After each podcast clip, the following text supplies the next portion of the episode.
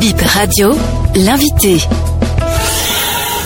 Seydou Mama Sika. Je suis général de brigade aérienne à la retraite depuis près d'une trentaine d'années. J'étais pilote à l'escadrille nationale qui est devenue l'armée de l'air. Où étiez-vous le 16 janvier 1977 Le 15 janvier 1977, j'avais été désigné pour exécuter une mission de transport de personnalité et j'étais parti chercher à Lomé le vice-président coréen. Je les ai amenés, la délégation, et le 16 janvier, il y avait d'autres militaires qui avaient une envie d'aller suivre le match qui se déroulait à Lomé entre la Guinée et le Ghana, Coupe d'Afrique. Et nous avons posé le problème à l'état-major général qui a mis un véhicule, un bus pour le transport des militaires. Donc le 16 janvier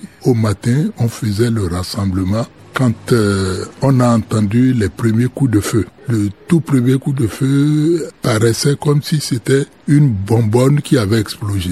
Quelque temps après, des coups de rafale, les militaires qui étaient déjà rassemblés là se sont rapidement concertés et en ce moment précis, la staffette, c'est-à-dire la petite voiture de la sécurité incendie de l'aéroport, est passée et arrivée. Dès qu'ils m'ont vu, étant de l'aviation, ils se sont arrêtés pour dire, ah, mon capitaine, attention, on est agressé, c'est des mercenaires, ils sont nombreux avec l'avion et ils tirent de tous les côtés. Et moi, j'ai réussi à m'enfuir pour pouvoir alerter. Donc, on a dit, mais si c'est comme ça, l'information est beaucoup plus précise. Allons vite nous préparer pour euh, faire face à cette agression. Et c'est ainsi que je suis reparti à mon domicile qui était avec euh, le domicile du président de la République contiguë et j'ai dit à la garde que c'était une agression. Il paraît que c'est des mercenaires blancs et chacun s'est mis dans sa position de combat. Moi, je me suis habillé, suis reparti au camp pour percevoir un armement afin de pouvoir essayer de me rendre à l'aéroport étant de, de l'aviation. Comment avez-vous vécu cette agression? Mais vraiment très mal. Je ne m'imaginais pas qu'on pouvait venir s'attaquer à notre pays de cette manière. Surtout que on ne voyait pas les raisons. Effectivement, il y a des gens qui ne sont pas d'accord avec la révolution. Mais aller jusqu'à demander à ce qu'on vienne s'attaquer à son propre pays avec des armes lourdes, je trouvais que c'était immoral. Je me suis dit que ces Béninois qui ont organisé cette agression-là ne sont pas des Béninois. Deuxièmement, je me suis dit, mais si ils pouvaient réussir, qu'est-ce qu'on serait devenu? Parce que je suis sûr qu'ils ne vont pas nous faire cadeau. Avez-vous participé à la résistance à cette attaque? Si oui, de quelle manière? J'étais reparti vers le port où j'avais ma maison. Je me suis immédiatement habillé en tenue treillée. Je suis revenu au camp et j'ai pris une arme et avec euh, le capitaine Kiki Venance, qui était du génie, et d'autres soldats,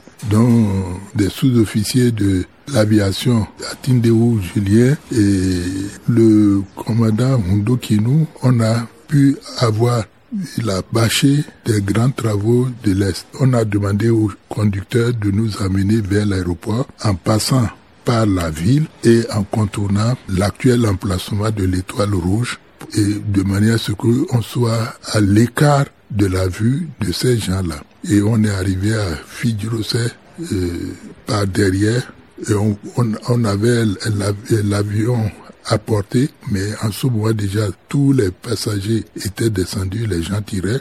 De notre côté, il n'y avait pas de mercenaires, mais on les voyait évoluer vers la ville et vers l'escadrille nationale qui était l'unité militaire. Mais cette unité militaire n'avait pas de moyens, donc on les a requis pour faire la manutention, descendre les bagages de l'avion afin que les autres puissent faire leur combat. Et c'est dans ce cadre qu'ils ont pu progresser vers la ville en tirant de tous côtés. C'est une date de grand souvenir qui, qui fait penser à nos frères d'armes que nous avons perdus, comme par exemple les Toto Paulin dans Bamboche, qui était un civil, et il y a eu d'autres civils et d'autres militaires qui sont tombés sous les balles de l'ennemi. Le 16 janvier, chaque fois, moi, je fais une prière pour leurs armes et pour le pays afin que nous n'ayons jamais de tels événements, quel que soit le système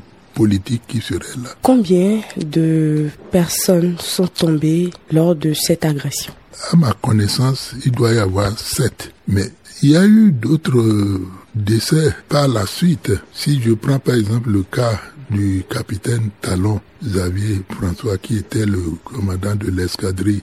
Il est décédé presque un mois ou un mois et demi après, suite aux méfaits des éléments de l'agression parce que c'est un explosif des mercenaires qui a été abandonné à l'escadrille et qui a explosé et il était là, donc ça l'a emporté. Je ne peux pas dire avec précision le nombre de morts. Mais je sais qu'il y avait eu les sept. Tossou Marcelin, Alassane Kassim, Bamboche, tout ce monde-là. Comment est-ce que cela a été vécu par l'armée et aussi par les citoyens? L'armée s'est ressaisie et les citoyens ont eu des réactions très promptes qui nous a surpris. En tout cas, moi, j'ai été surpris parce que les camarades militaires qui avaient été à Lomé pour le match la veille, parce que eux, ils n'ont pas attendu le cas, quand ils ont appris ça le dimanche matin là pour revenir, ils ont eu du mal avec les barrières que la population a érigées un peu partout. Jusqu'au nord,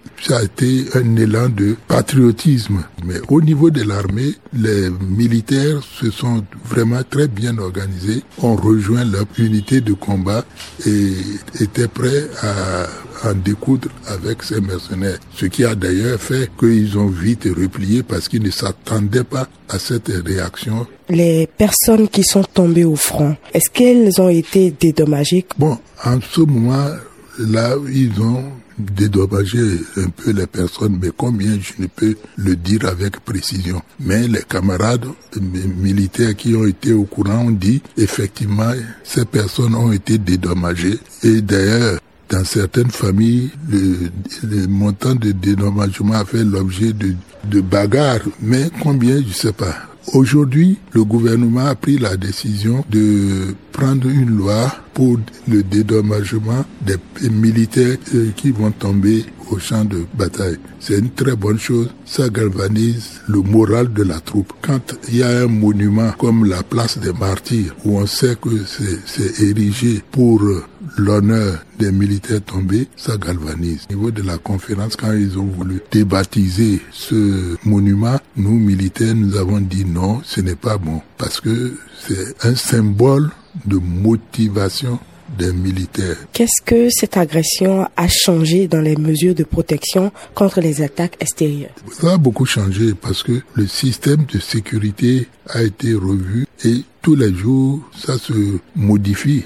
Actuellement, on est en face d'un autre système d'attaque avec euh, les terroristes, les militaires qui sont actuellement en activité sont obligés de changer de posture. C'est dans cette situation que ces militaires se retrouvent actuellement et ça semble payer parce que ils arrivent à barrer la route à ces terroristes Sinon, ils allaient venir jusqu'à Cotonou. Et au niveau de l'État, le gouvernement aussi a pris la mesure des choses en équipant davantage les militaires. Et c'est une bonne chose.